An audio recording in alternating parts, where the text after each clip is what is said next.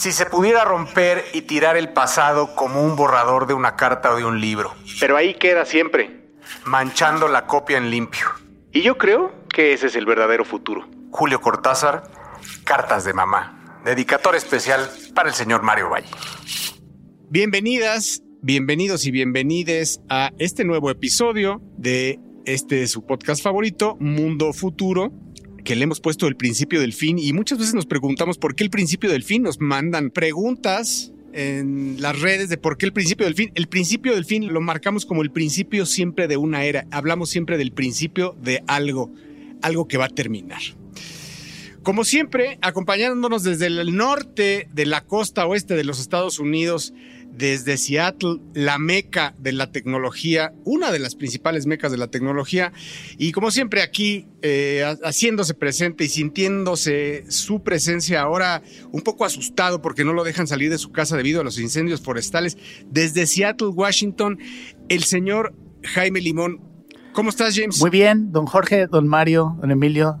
Hola a toda la gente que nos escucha. Sí, aquí, este, como siempre reportando cambios climáticos, viviéndolos en carne viva. Durante tres días la zona de Seattle tuvo el peor aire del mundo debido a los incendios. Y esto es algo que ya esperamos que va a estar pasando de manera continua cada año. Pues eh, no te envidiamos nada. Aquí en la Ciudad de México también pues tenemos varios, varias décadas teniendo el peor aire del mundo. Eh, ya nuestros pulmones están hechos a eso. El que no respira este aire, eh, el que respira aires también de la costa oeste de los Estados Unidos, pero del sur, bonito, playa, ahorita ya medio aire frío desde la capital de, la tecnología, ahí sí, y de, la capital de la tecnología, del poder donde está la acción, el señor Mario Valle, como siempre, desde Silicon Valley, dando lo mejor de sí. Mayito. Mis carnales, muy contento de estar nuevamente por acá, muy puesto para hablar de qué nos depara el futuro sin predecirlo contento de saludarlos y saludarles a no nada más a ustedes, sino a toda la raza que nos está escuchando y recordarles, darles la orden que siempre les doy en este momento del podcast para que se suscriban, para que nos hagan el review.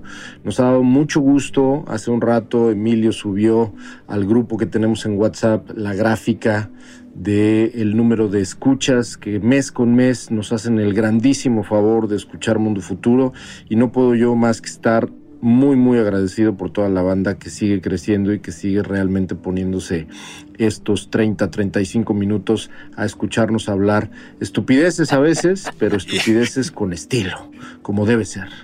Bienvenidas y bienvenidos y bienvenides, como no. Esto es Mundo Futuro. Mundo, mundo futuro. Mundo futuro. El principio del fin. Es una producción de Sonoro. Con Jorge Alor, Mario Valle y Jaime Limón.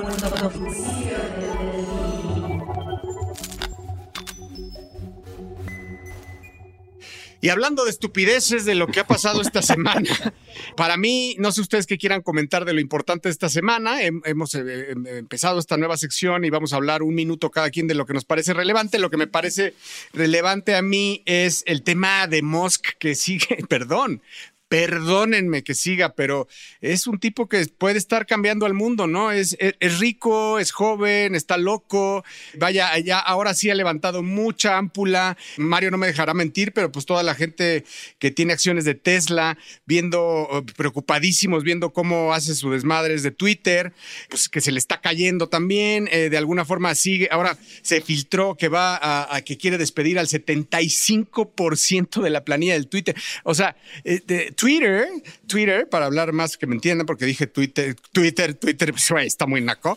Este, Twitter tiene 7 mil empleados, 7 mil empleados. Imagínense terminar con el 75% de la planilla. Quiere decir que pues, se, se, se, va a despedir el mismo, güey, ¿o qué? A ver, es que cabrón, si te estás gastando 40 mil millones de dólares en una chingadera, más te vale, más te vale ponerte la pila a nivel análisis de costos. Lo que se me hace muy llevado es que esto ni siquiera, o sea que obviamente esto fue filtrado, pero lo que sí está cabrón es pensar que, como bien dices, 75% de una plana completa se va a ir al carajo probablemente. Y te habla un poco de la percepción que tiene el señor Elon Musk de la gente que está hoy manejando Twitter, ¿no? Así es. Para él mejorar el, el producto y el servicio implica quitar a todos porque según él no están entregando lo que deberían. Eh, habría que preguntar entonces, ¿a quién va a contratar y si van a ser robots? Exactamente. Algo que me la llamó la atención de las noticias de esta semana con, ese tema, pues es que también anunció que eh, el tema de blockchain, ¿no? Que va a ser la autentificación de los usuarios para que deje eh, de haber eh, anonimato en las redes sociales, que eso me llama la atención. Me gusta, me gusta la idea. La verdad es que Twitter, que es siempre esta red social que se caracteriza por este hate, ¿no? O sea, no, no lo digo yo, es algo que, se, está etiquetado en el mundo, pero pues ese hate también está cimentado en el anonimato. Entonces, si, te, si podemos terminar con el anonimato y ponerle cara a cada quien y me estás diciendo algo y de hate, pero tienes cara, nombre y apellido, creo que es una buena iniciativa al final, es algo que hace este mundo un mundo mejor. Creo que hay fuerzas que han abusado de Twitter, como funciona hoy, el anonimato. Y hoy las conversaciones que pasan en Twitter no son como cuando nosotros arrancamos y empezamos a usarlo, ¿no? Donde de veras hablabas, sabías que estás hablando con otra persona. Hoy en día los bots han quitado todas las virtudes que pudo llegar a tener Twitter en su momento y el poder saber que, que, estás hablando o escuchando a otra persona en estas comunicaciones le podría volver a dar un valor que ya perdió. La segunda noticia que les quiero hablar es la del traductor en tiempo real, quiero decirlo entre, entre comillas, que el señor Mark Zuckerberg anunció en sus redes sociales en donde eh, habla con uh, un dude que habla, que está hablando un, un, pues quiero decir dialecto, probablemente en un dialecto que, que incluso no se escribe, solo se habla, y está haciendo un AI, una, una inteligencia artificial, está haciendo la traducción en tiempo real. Entonces, esto creo que tiene varias implicaciones, ¿no? De comunicación, tiene varias implicaciones eh, culturales y, sociales, ¿no? Entonces, eh, me parece acertado. A mí en lo personal, amigos, me gustó más el traductor eh, de AR de los Google Glasses que traquea, pero creo que es un buen movimiento de Facebook es un buen inicio para que el día de mañana a lo mejor se mutee un poco tu misma voz y que ahora sí sea en tiempo real, porque para quienes lo vieron se, se, dieron cuenta que termina de hablar Mark Zuckerberg y luego en el dialecto de la otra persona, lo mismo que dijo Mark Zuckerberg en inglés sucede en dialecto, ¿no? Entonces, lo primero que me vino a la mente cuando vi el video fue las pinches juntas en Zoom van a durar lo doble, cabrón, porque este van a estar repitiéndose las, las, las, cosas en el otro idioma. Está padre porque no vas a necesitar, digamos, de un traductor y vas a poder tener una plática con un polaco. Ah, caray, ¿cómo, cómo son esas, esas pláticas? Damas y caballeros, el tío Jorge Alor hace presencia. Eh, pero bueno, el punto, el punto a lo que voy es, ahora imagínate el día de mañana, muy, muy rápido, ahora mientras estoy hablando, que se baje la voz de Mario y que encima se ponga la voz en tiempo real, ¿no? Aquí la verdad es que creo que la, otra gran diferencia es nosotros que estamos aquí, tenemos la fortuna de poder ver al señor Mario Valle cuando estamos hablando con él y hay ciertas soluciones que ya existen hoy que te ponen subtítulos, ¿no? Entonces eso a lo mejor, y si los subtítulos pueden, subtítulos pueden traducirse, funciona muy bien. Lo que se me hizo muy interesante de lo que nos compartiste, Jorge, es que ellos están dando de ejemplo un, un idioma, un lenguaje que no se escribe, lo cual la verdad yo ni siquiera tenía en mi radar que existiera todavía un millones de personas que eh, hablan o utilizan esto para comunicarse y que no hay una versión escrita de lo que hacen. Entonces, esta solución realmente es la única manera que podrías tener para tener este tipo de traducciones. A mí cualquier tecnología que salga que ayuda a la conservación de ciertas culturas se me hace súper positiva. Estás escuchando, estás escuchando, escuchando. Mundo futuro, mundo futuro. Me va a tocar comenzar, mis carnales, para platicarles un poco de un tema que de vez en cuando tocamos en Mundo Futuro. Hace mucho que no hablamos de esto, pero lo vamos a hacer de una perspectiva distinta. Estoy hablando de esta iniciativa dentro de Google llamada DeepMind. Quise el día de hoy eh, platicar un poco de su historia. Para quien no ha escuchado los capítulos anteriores donde hemos platicado de DeepMind, le invito a que le eche un ojo al archivo de, al, al, acervo histórico de Mundo Futuro, donde puede, con los resúmenes que escribe el gran Emilio Miller de la mano de Jaime Limón, porque usted no está aquí para saberlo, ni yo para contarlo, pero Jaime Limón y Emilio es quien está detrás de esas descripciones. Más Jaime, ¿verdad, mi querido Emilio? La neta, cabrón. Em, Emilio pone la inspiración. Exacto, exacto, pero Jaime pone orden. Bueno, pues ahí está muy fácil buscar en qué capítulos o episodios hemos hablado de DeepMind, que no es más que la división de inteligencia artificial de Google. Pero la historia detrás de esta compañía está muy conectada hacia dónde va su futuro y quiero hablar un poco, un poco de esto. Me pareció interesante conocer un poco detrás de lo que hay de DeepMind y lo que hay detrás de DeepMind es un cabrón. Pero te quisiera interrumpir porque hay un dato que me gusta mucho que Google vio en DeepMind como la continuación al Turing Machine que eso está increíble, ¿no? Bueno, si lo ibas a decir. No como tal, pero sí está, está cabrón, porque efectivamente eso es, eso es un poco la razón por la cual en 2014 Google compra a esta startup, porque no hemos platicado que DeepMind comenzó siendo una startup de inteligencia artificial fundada por un cabrón llamada, llamado Demis Hassabis. Demis Hassabis nació eh, y creció en, en Londres eh, hijo de una persona, de un señor de Chipre, que está ahí cerquita de Grecia, y de oh, su mamá creo que es hindú. Pero lo que me encanta de, de este güey, que estuve investigando un poco alrededor del origen de él, es que además de que era un geniecito desde chiquito, es decir, a los cuatro años ya era un pro en el ajedrez, a los siete y, o a los ocho años empezó a programar, a los diecisiete creó, creo, un primer videojuego con inteligencia artificial. Este güey se define a sí mismo y estamos hablando de alguien que tiene cientos de millones de dólares, que es el que está al frente de la división de inteligencia artificial de Google, pero él se define principalmente como un gamer.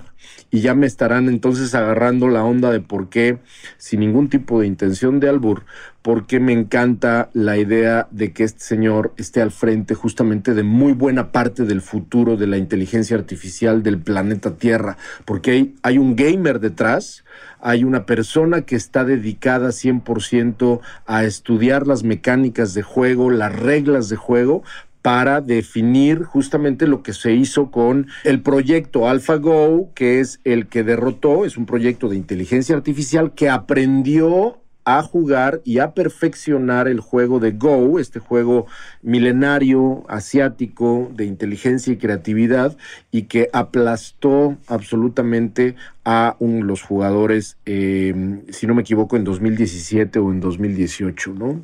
Pero bueno, este cuate que se graduó de la Universidad de Cambridge, siendo un gamer, siendo un desarrollador de videojuegos, era un indie developer, literalmente, que estaba muy orientado a la parte matemática y muy orientado a la parte algorítmica, eh, fundó en 2010 una startup que estaba orientada a mejorar el proceso de aprendizaje, fíjense, de cómo jugar Space Invaders, cómo jugar Qbert y cómo jugar otros videojuegos, digamos, de antaño, pero no un humano detrás, sino una máquina que aprendiera sin necesidad de explicarle las reglas, una máquina que aprendiera a jugar Space Invaders y Qbert. Así comienza DeepMind, así comienza esta startup en 2010 que termina Google comprando en 2014.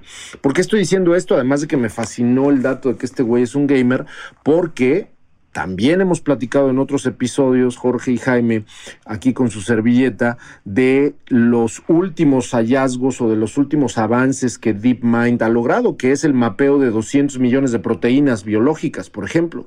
Lo que yo no sabía es que los algoritmos y toda la metodología para poder lograr este mapeo de, impresionante o predicción de las estructuras de proteínas que van a ayudar a desarrollar nuevas eh, nuevas fórmulas de fármacos, etcétera, estuvo, estuvo orientada mucho a la teoría de game development, a la teoría que tiene que ver con enseñarle una máquina a jugar videojuegos. Y a mí eso, en el momento en que lo leí, me explotó, me explotó la cabeza, porque Hassabis, este fundador de esta startup que fue eh, comprada por, por, este, por Google, a través de AlphaFold, que es el programa eh, o bueno, la división ya tal cual que está eh, desarrollando este tipo de iniciativas para cambiar al mundo y para incidir ya no tanto en videojuegos, eh, sino en este tipo de cosas que tienen que ver con biología, está, está interesadísimo en ayudar a desarrollar a que la AI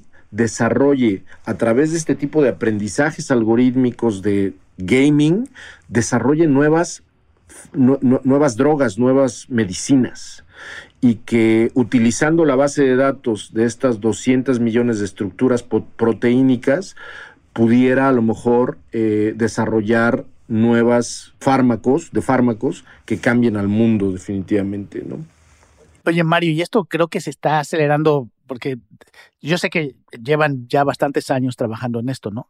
Pero según todo lo que hemos ido aquí compartiendo con la audiencia que nos escucha, la aceleración que estamos viendo, la velocidad de cambio, de qué tan rápido se están haciendo estos análisis y qué tan rápido están aprendiendo estos sistemas, es algo que no habíamos visto nunca. Que no habíamos visto nunca y que creo que vamos a seguir viendo cada vez más rápido, mi James. Esto que ha habido y que hemos hablado en los, en los episodios pasados de DALI o de... O de Stable Diffusion. Stable Diffusion, etcétera, son definitivamente avances muy impresionantes, pero aquí estamos hablando de que en tiempo real lo que vimos que se está desarrollando por una AI a nivel VR, que el metaverso se está desarrollando a nivel, a nivel VR por una AI, ahora imagínate Ahora imagínate esto, pero estructuras biológicas que van a ayudar a crear medicinas que curen personas, que eso es lo que trae detrás de la intención eh, el programa de AlphaFold. Y me quedo pensando ahora que decías que en todas estas reglas de desarrollo de videojuegos y que eh, le enseñó, el origen es que le enseña a jugar videojuegos, o sea que en pocas palabras le está enseñando a tomar decisiones. Al final eso es lo que estremece, ¿no? Que empiezan a, entrenarse a tomar decisiones y, y, eso es lo que... Totalmente. Pues ahí está el famoso, la ética del sesgo en la toma de decisiones de quien programa. No me, no, me preocupa tanto Google porque pues al final tiene este partnership to benefit eh, people and society. Creo que son varias alianzas que, que están pues, vigilando esa parte del bias, pero pues esto no, no toda la I va a estar dominado por Google, ¿no? En primera. Y en segundo, otra cosa que te iba a decir es que si esto sabemos de Google, imagínate lo que no sabemos hoy, ¿no? O sea, eh, eh, este, es, este es definitivamente la puntita de la puntita del iceberg. Y lo que me encanta a mí, de nuevo, porque hablando de sesgos, yo que me dedico a la industria de videojuegos y que los videojuegos forman parte de mi mundo interno y externo, la idea de que este güey, Demis Hassabis, sea primordialmente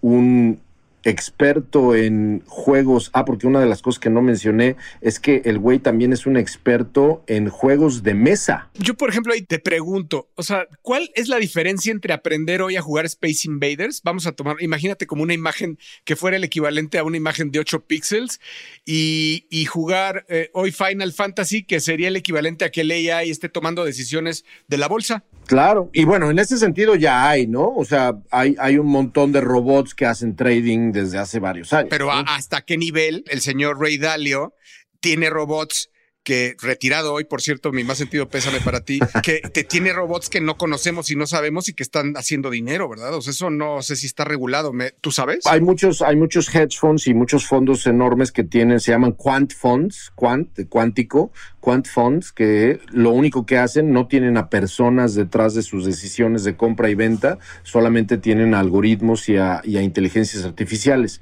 Lo que me encanta de, de esto que estoy platicando es Además, este güey tiene mi, o sea, creo que es más chico que yo, cabrón. O sea, yo, yo sé que ustedes acá son más grandecitos que nosotros, pero este güey tiene 45 años. Es un bebé, Mario, es un bebé. Es un bebé, efectivamente, es un bebé. Y es un bebé que además eh, es experto jugador de juegos de mesa, desarrollador y diseñador de videojuegos. Y el hecho de que este güey esté en posibilidades con el dinero de Google de cambiar al mundo para bien, a mí me emociona un montón. Estás escuchando, estás escuchando. Mundo futuro, mundo futuro. Bueno, y seguramente la gente que escucha este podcast, gente, gente educada, gente intelectual, mavens de seguro, han escuchado hablar de los NFTs Azuki. Y bueno, lo digo porque pues son de los NFTs más famosos que hay, pese a la caída eh, espeluznante de los NFTs, tanto los Azukis, este, los CryptoPunks, los Doodles, pues conservan su valor los más importantes. Azuki es uno de ellos, a pesar de que un señor, eh, Adrian Cheng de Hong Kong, en algún momento confesó que había metido N cantidad de 30, 40 millones de dólares en comprar muchos Azukis y hacer que, ese, eh, que, subieran de precio. Bueno, pero eh, en medio de esa controversia, hoy develan la noticia de una nueva tecnología abierta, eh, un open source que se llama PBT, sus siglas PBT, que quiere decir Physical Backed Token. Que lo que quieren estos señores es, hacer que un token físico en forma de frijol, así lo interpreto, es un, en forma de frijol, que es un eh, con frecuencia NFC con C, eh, de Near Frequency, que se comunica con el celular y lo que hace es que activa un token en tu propia cartera descentralizado, por lo cual te da, te certifica por medio de blockchain la autenticidad y la propiedad de el, objeto físico en cuestión. Eso quiere decir que bienvenidos otra vez, y lo habíamos hablado en este podcast anteriormente, creo que Mario, eh, del mundo digital. Bienvenidos al mundo digital. Me parece que esto eh, me gusta, me gusta la idea de lo que de aquí puede surgir. Eh, claro que este es un, me parece un, ejemplo de, de, los NFTs en desesperación, creando nuevas eh, tecnologías y tratando de, entrar en, nuevo, en nuevos, con nuevas tecnologías al mundo digital. Me parece que está increíble. En este caso específicamente de, Azuki, van a sacar una edición especial de, me parece, 10 20 patinetas que van a tener este NFC y pues de, alguna forma estas, patinetas van a estar, van a ser de oro de 24 quilates y el dueño, pues imagínense más o menos cuánto va a costar, los dueños de esto podrán eh, tenerlas en el mundo físico y digital a través de un token físico. Así que ah, me llama la atención porque, eh, ¿y por qué lo quise traer a la mesa, amigos? Porque eh, de alguna forma, más que una noticia, me parece que es algo que podría despegar en el tema de la autenticidad de las cosas. Eh, y, ouch, China, porque de alguna forma, en cosas de, desde una bolsa Louis Vuitton, una bicicleta o unos Levi's, quizá pueden a, la, a la vuelta de la esquina, porque insisto, esto es un open source, poder tener la autentificación original de un token en blockchain. A mí lo que me gustó justamente de lo que estás diciendo es este elemento open source, que es justamente lo que puede ayudar a viralizar esto que hablamos también durante varios episodios hace más de un año, cuando comenzábamos a hablar de NFTs y del posible futuro de los NFTs, que no es más que aprovechar, gracias a la tecnología blockchain, aprovechar esta transferencia de atributo en el mundo real que tenemos, que es autenticidad, eh, propiedad, identidad, traceabilidad, y transferirla a el mundo digital. Este, esta, esta convergencia entre lo físico y lo digital, ¿no? Jorge lo dijo, lo digital, en el día a día, pero desarrollado por developers y, otras empresas, aprovechando que esto es una infraestructura open source, a mí es lo que me parece que puede ser eh, un, un antes y un después de el uso de NFTs. Ahora, las, las, aplicaciones que estamos viendo para este tipo de tecnología, la verdad, ahorita son muy de nicho, ¿no? Cuando Jorge habla de ejemplos de patinetas hechas de oro y estamos hablando de que, son, a mí me, me gusta porque son experimentos que se están haciendo de cómo se podría llegar a aplicar esta tecnología. No estamos muy lejos de, de que alguien, sobre todo como dice Mario, que si es un, este, un formato abierto para desarrollo, que poco a poco la gente empieza a explorar y se vayan a encontrar en algún momento soluciones como más prácticas, ¿no? Entonces, hoy lo que vemos son estos ejemplos de gente que tiene probablemente mucho dinero y que está metiendo ese dinero, ya sea para especular, pero también para experimentar y probar cosas. Seguramente seguiremos viendo proyectos que no funcionan tan bien o que no tienen mucho éxito, pero es parte del proceso de lograr encontrar esa solución, esta tecnología que de veras va a ayudar a una aplicación. Entonces yo creo que es, es bueno seguir viendo esto. Lo- la mayoría lo veremos desde lejos por los costos que generalmente manejan, eh, pero es, es necesario. Si no, nunca vamos a llegar a esas soluciones que seguro en un futuro van a estar ahí. A nivel NFTs lo vamos a ver de, lejos, seguramente imagínate lo que va a costar esto, pero, pero, pero cuando esto se masifique, yo, yo creo que esto sí puede ser eh, eh, en un día a día, ¿eh? o sea, puede ser eh, el fin, el principio del fin de la piratería, por ejemplo. ¿no? Entonces, la- cuando pasas por la calle y ves tus bolsas Louis Vuitton, este, piratas ya, este, vas a- la gente va a poder decir, ah, mira, esa no era buena.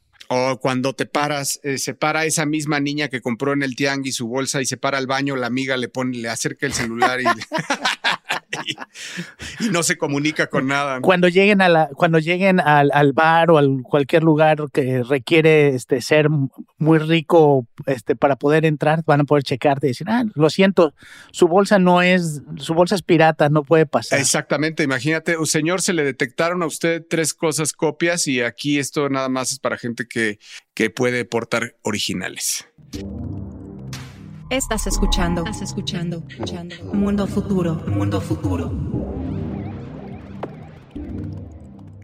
Y bueno, para terminar este episodio, quería platicar con ustedes eh, dos notas que salieron en las últimas semanas que me hicieron pensar en una novela escrita en 1816, estamos hablando de hace 200 años, por Mary Shelley en una tarde lluviosa, eh, un libro llamado Frankenstein, que a la fecha, imagínense, ya más de 200 años y seguimos utilizando eso como referencia. Eh, a mí me impresiona mucho. Y, me vino a la mente este libro que trata eh, sobre el poder recrear vida o crear vida de algo que o, falleció o que nunca, está, nunca ha estado vivo. Eh, y, me vino a la mente por dos noticias. La primera fue, presentaron, la compañía Cortical Labs presentó un desarrollo eh, hecho por el doctor Brett Kagan, donde tomaron eh, células madre, con esas células madre crearon eh, células de cerebro humano y coleccionando alrededor de 800 mil de estas células de, este, de cerebro humano, esas, estas células se interconectaron hasta crear un mini cerebro. De nuevo, yo leyendo un poco, este, yo no sabía, desde el 2013 se hacen investigaciones u- creando estos como mini cerebros. eh, y lo, lo que fue muy diferente en esta ocasión es que lograron no solo que se conectaran y empezaran a funcionar entre sí, obviamente no tienen el nivel de, de funcionamiento con un cerebro completo, pues los- las conectaron al juego de Pong. Si usted es muy joven para recordar el, juego, el videojuego Pong, eh, imagínese simplemente dos líneas o dos rayitas, eh, una de cada lado de la pantalla y una bolita, y es como jugar tenis. No, No, y también, discúlpeme, señor, el señor o señora podescucha, pero es cultura general. Si no sabe qué es Pong, préndale a Google. Sape, sape auditivo para usted si no sabe qué chingados es Pong. Despierte, Bueno. carajo. Yo no los voy a regañar, por eso les quise explicar, pero bueno, este, pero bueno, entonces lo que hicieron es que conectaron estas, este mini cerebro al juego de Pong y aunque obviamente el- no había una conciencia que sabía lo que estaba haciendo, pero el cerebro empezó a reaccionar a los movimientos del juego y aprendió a jugar. Regresando a lo que decía de, este Mario de DeepMind, imagínense eso en, en un mini cerebro, en estas células. Entonces, eh, eh, esto obviamente da pie a todo lo que estamos aprendiendo de cómo funciona el cerebro. Ahora, la segunda nota lo lleva a un punto de veras de terror, un poco de película de terror. Y la segunda nota es alrededor de otra investigación que se hizo, que se publicó en una revista muy famosa llamada Nature, eh, que utiliza muchísimo los científicos para compartir sus descubrimientos. Y ahí lo que hicieron fueron tomaron eh, células del cerebro humano, las trasplantaron en cerebr- cerebros de ratas recién nacidas, de una manera en que empezaron a crecer juntas, se integraron y se interconectaron. O sea, pero es- explícame cómo está eso de que se interconectaron. Sí, básicamente lo que hicieron fueron tomaron estas células del cerebro humano y encontraron que había cierto momento en el proceso de desarrollo de estas este, ratas o ratones en fetos todavía, que en, el, su proceso de crecimiento, así como haces un trasplante en una planta, por ejemplo, donde tomas una planta, le pones otra fruta y en algún momento empiezas a cortar la parte de la fruta hasta que se convierte en un árbol de limón, se convierte en un árbol de naranja. Pues es, es el mismo principio, pero a nivel celular y con, con un cerebro. Lo que, lo que entonces tienen como resultado y están esperando ver cómo... Jesús Cristo Redentor. Sí, lo que están esperando ver ahora es el crecimiento de estas ratas este, con pues, ciertas conexiones y células de cerebro humano eh, que están empezando a interconectarse y a presentar eh, el tipo de conexiones que no se habían visto en una rata. Entonces, de nuevo, regresando al tema de Frankenstein, se podrán imaginar, hay muchísima gente que está en contra de lo que de estas pruebas. Yo. ¿Tú estás en contra? Sí, sí, porque porque algún día uno de esos científicos la va a cagar, güey.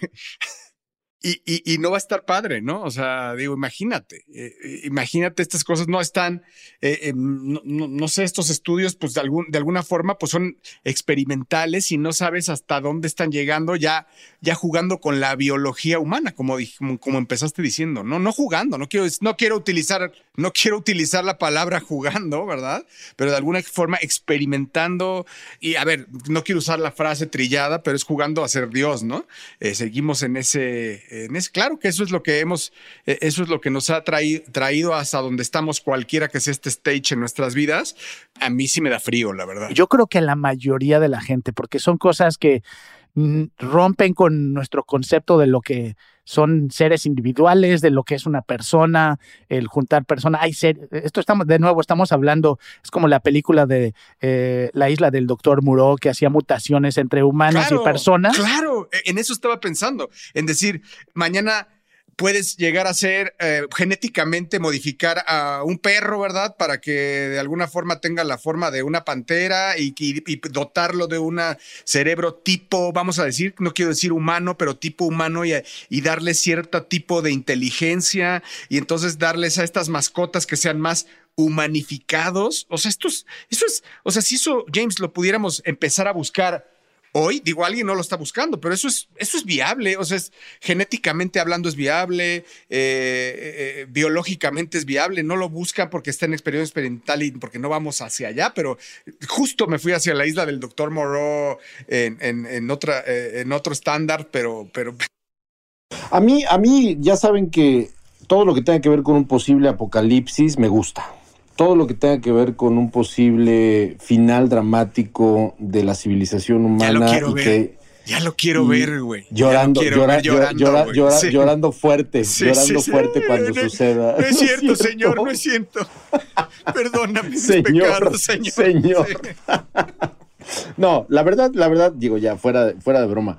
Este, a mí no, no es que no me dé miedo, a mí me parece que justo todo, todo, este, todo este juego alrededor de la convergencia entre biología, neurociencia, el, el atrevernos a seguir como coqueteando un poco con el límite de hasta dónde llegamos, es algo que históricamente hablando es es, como la, la, bitácora del progreso, ¿no? Al final del día, eso, es, eso es lo que nos hace seguir un poco avanzando. Y si no hubiera habido esos estirones, vaya, no existirían automóviles de gasolina, ¿no? Para terminar pronto. Y sabemos y recordamos todos que eh, nos los contó Jennifer Doudna en su, en su libro, pues la cantidad de detractores que había en el tema de CRISPR, ¿no? Exactamente. están jugando a ser Dios y eso, y hoy se llama CRISPR y una de las tecnologías que van a salvarnos y hacernos vivir muchos años más. O la misma inteligencia artificial, ¿no? Que al final acabamos en este episodio de hablar que la inteligencia artificial de un game developer va a ayudar o está ayudando a mapear y a predecir la estructura de proteínas de 200 millones de estructuras proteínicas del, ser humano que, que, van a cambiar positivamente al mundo. La tecnología, como dijo William Gibson, es moralmente neutral. El avance tecnológico, desgraciadamente, lo desarrolla el ser que es muy inteligente, pero igualmente muy imbécil, que somos nosotros, los seres humanos, y siempre va a estar supeditado, como lo decía James, creo, en el episodio pasado, a quién está detrás justamente de esos avances y quién es el dueño o qué estructuras de la civilización son las dueñas de esto, ¿no? Para que se use para bien o para mal. Pero, pero yo siempre seré más como un optimista alrededor de todos estos avances. A mí la parte que me explota la cabeza, James, es justamente el hecho de que le hayan puesto eh, o sea, que se haya, se, haya desarrollado una convergencia neuronal casi eh, con, con, las ratas bebé. Sí, y eso es mucho de lo que, porque dentro del, del mismo artículo entrevistan a varios investigadores, obviamente no todos están de acuerdo con este tipo de, de experimentos, pero sí, todos muy sorprendidos porque es algo que se había pensado que se podía llegar a hacer, nadie lo había logrado. Eh, fue la combinación de eh, encontrar el momento en el desarrollo de las, del cerebro de las ratas, cuando era, cuando era el momento eh, y, el tipo de células que podían funcionar mejor. Pero sí, y, y, creo, de nuevo, aquí siempre lo hablamos con la parte de inteligencia artificial, donde estos son, estos son muchos experimentos in vitro, es decir, están tomando células reales y lo que va a pasar con la inteligencia artificial artificiales que le vas a dar la información de estos modelos y lo que te hubiera costado 10 años de desarrollo físico, o sea, químico, biológico, en una semana vas a tener todas las variaciones y te va a decir estas 10 son las que funcionarían mejor. Entonces, de nuevo, lo que hablábamos al principio, la velocidad a la que las cosas están cambiando eh, es algo que como seres humanos yo creo que no estamos preparados para manejar. Así habló Zaratustra Limón con eso nos despedimos, nos despedimos. Este fue un, episodio versátil, diría yo. Vamos desde, desde Mark Zuckerberg, pasando por Mosca, inteligencia artificial, ratas, bebés, copias chinas. Eh, muchas gracias por, por, por, soportarnos, por aguantarnos, por llegar hasta este final. Eh, nos escuchamos, nos escuchamos para la próxima, no sin antes decirle, por favor, pedirle que sigan a estos eh, señores que, son unos cracks en Twitter, el señor eh, arroba Mr. Lemo, el señor Jaime Limón, Bill Benny, ambas con B alta, el señor Mario Valle y su servidor arroba El Padrino se despiden de ustedes con un fuerte, fuerte abrazo. Muchas gracias al señor Emilio Miller por su excelsa producción no nos vuelva a poner a trabajar en viernes en la tarde porque vea cómo quedan los episodios.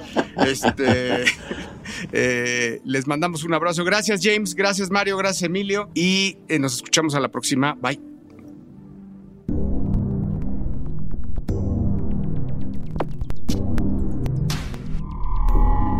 Esto fue, esto fue, Mundo Futuro, Mundo Futuro, el principio del fin. Síguenos en Twitter, Spotify y Apple Podcasts.